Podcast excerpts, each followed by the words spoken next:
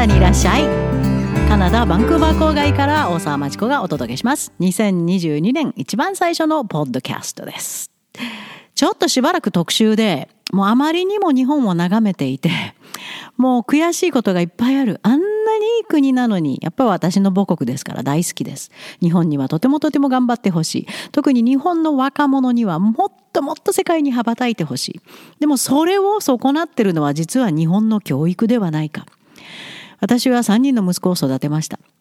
日本の教育に潰されたくない。もうその葛藤がすごかったです。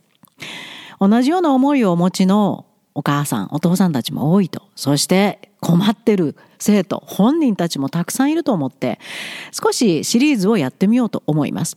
迷子になった日本の教育。40年の長きにわたって日本の生徒にクリティカルシンキングを指導してます。34年間 大体ね 日本で。で最近の6年間はカナダからオンラインの特別授業カナダクラブを通して教えています。それを通ってカナダの大学アメリカの大学に進学している生徒もたくさん過去には今もいます。でもねとっても難しい挑戦なんですよね。頭のいい日本の生徒はみんな日本の生徒優秀ですよ。クリティカルシンキングの思考法を理解することは問題なくできます。でもその生徒たちが生きている周りの社会学校ではクリティカルシンキング思考法などは全く存在していませんので実感するのがとっても難しいんです。普段使えないんですね。周りの大人が使ってない学校の教師も全く分かってないですから。まずはなぜ？を考え論理的客観的科学的批判的に自分でできるだけ答えに近づくことがクリティカルシンキングの基本ですそしてそのプロセスで使うものは自分のこれまで生きてきた中での経験と観察です。つまり、ボトムアップ。それぞれの経験から学問というのは生まれてきて答えが出てくるわけ。ところが日本の学校ではもうトップダウンですね。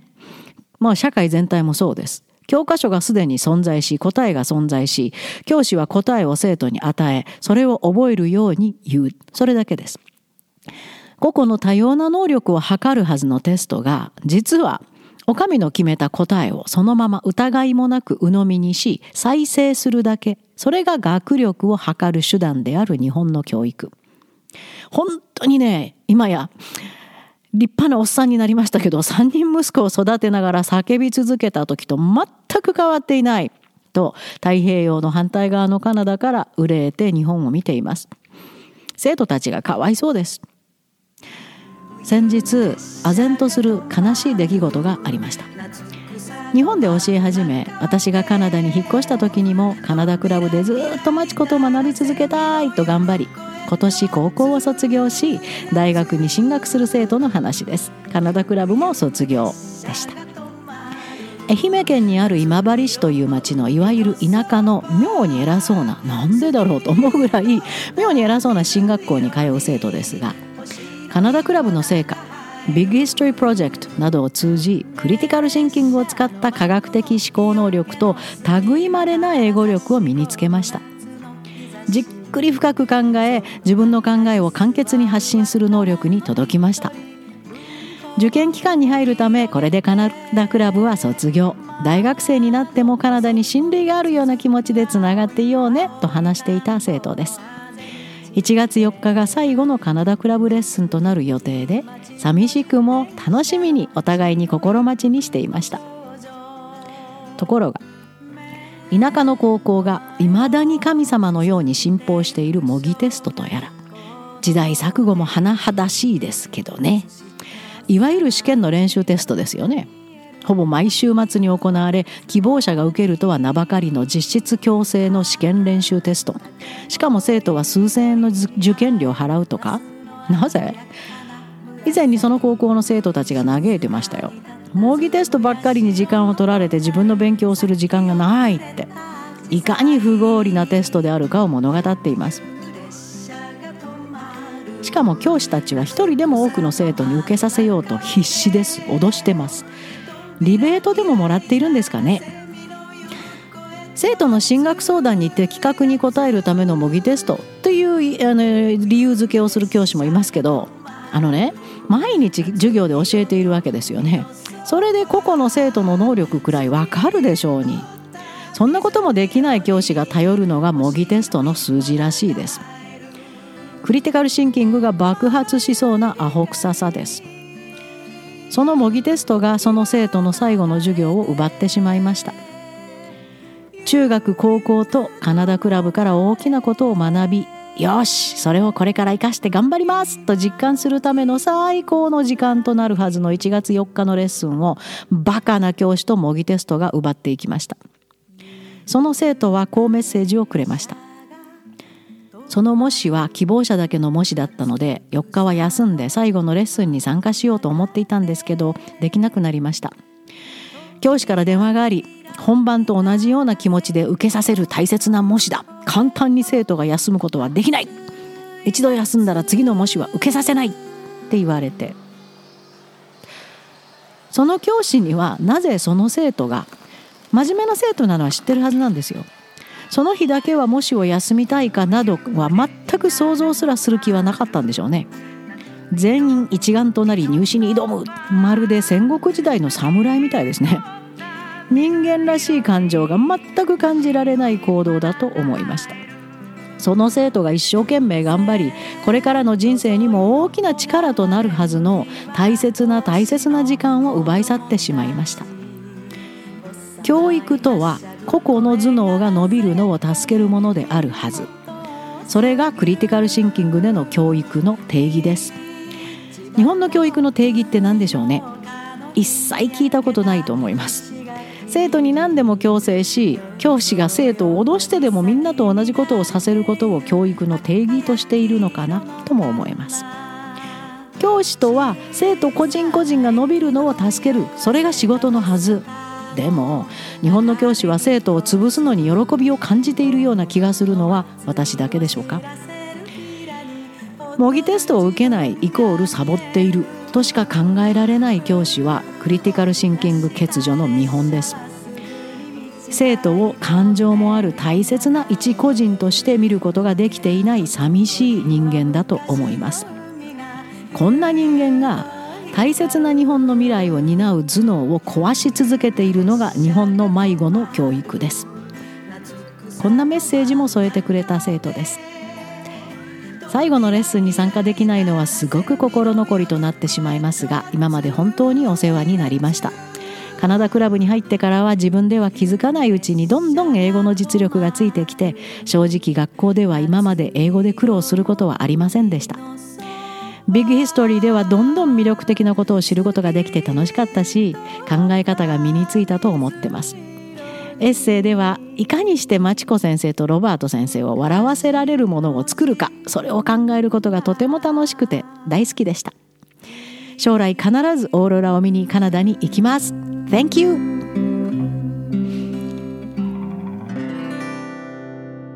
指導者たちはそれでも何かを変えないと世界から取り残されるという危機感だけは持っているようです。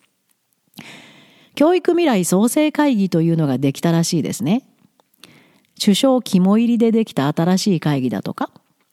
会議会議を増やしても中身になぜ？っていう定義がない日本では全て空回りですよね今まで。今回もそうでしょうか？大学入試改革も全部潰れましたもんね。日経新聞からの引用です。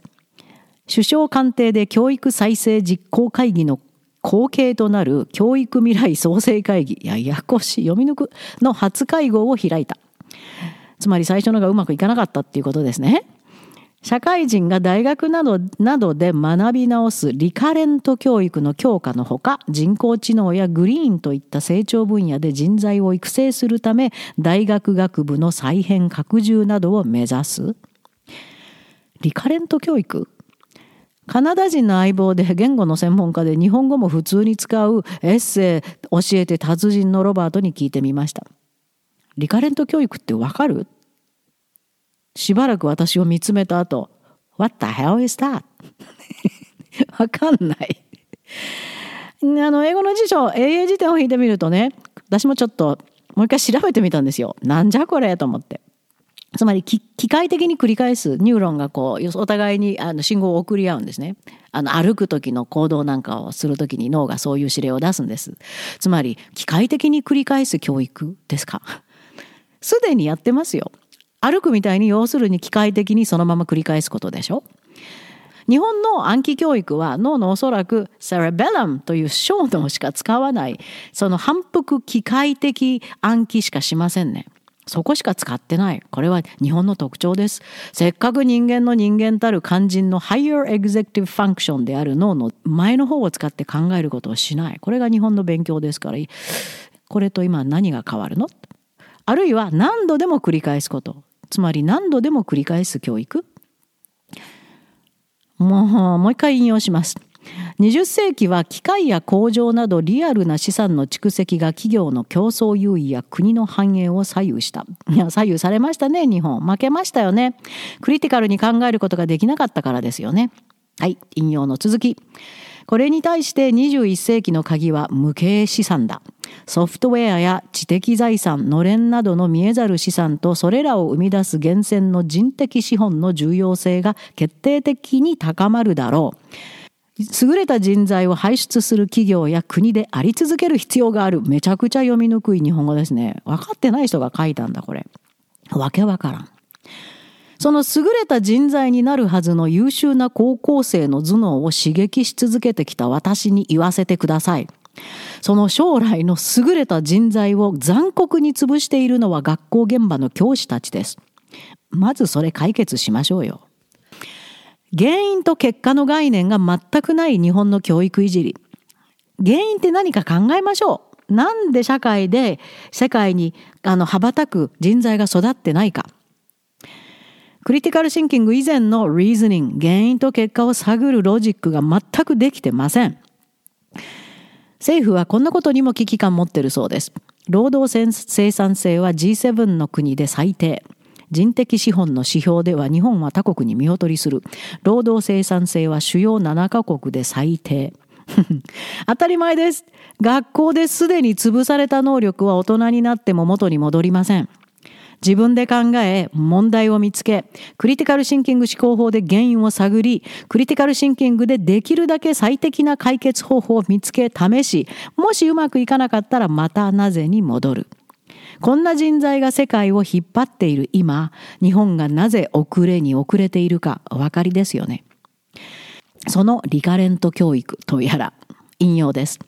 拠点大学を指定し、学部の再編や文系理系の枠を超えた地域人材の育成の取り組みを先導すると話した。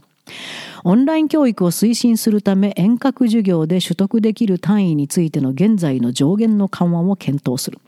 たもう何何が言いたい？もっと簡単に書けんかな。早い話が大学が全部独自に政府関係ないですよ。大学が独自に社会人にも普通にコースを提供すればいいだけです。カナダでは何十年も前からやっていること。オンラインでの履修も制限なしで何十年前からやってます。私もそのカナダの教育制度自由な教育の恩恵を受けて UBC まで行きました。学び直しでした文系理系を分けるという全く時代に遅れた制度もまだ撤廃の意見さえ出ませんね。そんなことおかしいです。学問は全部つながってますよ。日本だけじゃないですか、そんなことやってるの。オンラインで取れる単位の上限を緩和？何言ってる全部可能にしなさい。世界から遅れすぎです。カナダでは社会人が大学で学ぶのには何の制限もないですよ。で文部省の調査だそうです。社員の学び直しに関し、7割弱の企業が許可の条件を定めていないと回答した。本業に支障があるなどとして1割程度は受講を認めていない。なんでやねんこれについては絶句です。なんで社員が学び直すの止めるの？社員が学び続けることがプラスとは思わない。日本の江戸時代的な感覚ですね。なんじゃこれは。また引用です。経済協力開発機構のデータによると大学生のうち社会人ら25歳以上の割合は日本は 日本語下手やなこれ。2.4%と英国16%米国14%に比べて低水準だ。あ読み抜く。はっは世界に負けてるっていう焦りはこの数字からなんですね。日本が一番低いなんてとんでもない。だから前述のとんでもない高校教師の振る舞いなんかには全く関与せず数字だけを上げろ。原因と結果のない日本の考え方が寂しいです。ところでカナダはもっと数字が高いはず。大人の大学院学位取得者の割合が世界で一番高い国です。誰でも外国人でも能力さえあれば大学でも大学院でもいつでもどこでも学べる国がカナダです。日本の子供は優秀です。しかも稀に見る学習態度があります。数学理科への興味も深いです。まあ小学生の間だけですけどね。しかしそれを寄ってたかって中学高校の教師が潰しています。日本人の優秀さが社会に反映されない原因はそこです。なぜか必死の教育未来創生会議の皆さん日本の停滞の最大原因はそこですよ。妙なカタカナで名前をつける会議を作って教育を語ることではありませんね。さあ自由な教育を目指す皆さんカナダクラブの門を叩いてください。カナダから特別に日本の生徒に向けてオンラインでクリティカル・ティンキングなどを教えてます。大学進学準備も手伝ってます。そして日本が変わるのを待ってもキリがないんでカナダにいらっしゃい。